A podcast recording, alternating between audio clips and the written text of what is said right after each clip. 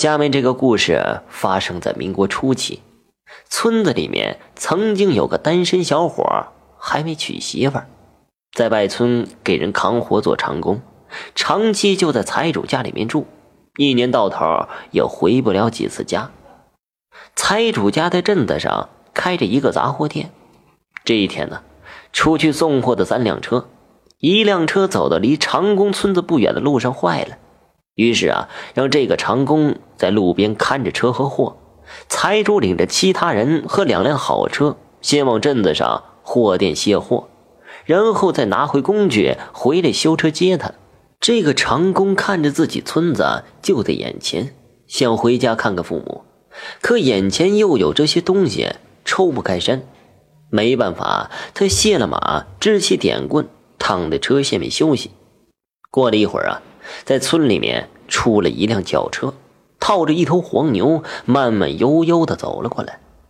他一看牛轿车正新骂亮，蓝轿连红隧道；再看面前的那头老黄牛，膘肥体壮，拉的轿车走的是四平八稳，远远的看去毫不气派。这个时候啊，从牛车窗外露出一个脑袋来。正在长工看着牛车入神的时候，此时又看见车上的人，这一看呢，还真认识，正是自己村里的一个长辈。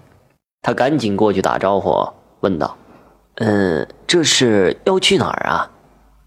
那长辈也下了牛车，说要出趟远门。这个时候啊，又问这个长工有没有针。长工赶紧从车上布帘里面。拿出随时带的针线递给他，那长辈用针在牛嘴上一阵的乱扎，把这个牛嘴扎得血淋淋的。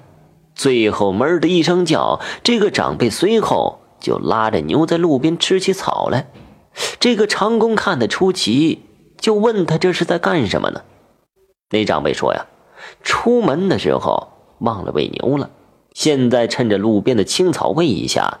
也好赶路，这个长工也没多想，赶紧说：“趁着他放牛的时候，自己回家看看，让那长辈帮忙给看一下这车和货。”说完，骑着不上马鞍的马赶回家里看望父母。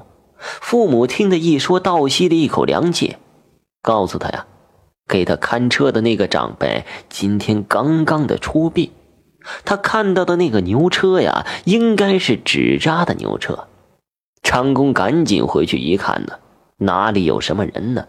只是在出村的地方有一些烧过的纸灰。后来一问，负责出殡的人呢，的确是忘了给纸牛开光和喂草了。原来啊，这纸牛纸马在烧之前，要先用针在眼睛、耳朵、嘴等地方用针扎着开光，再抓一把草啊给它喂上。由于当时事多，就给忘了。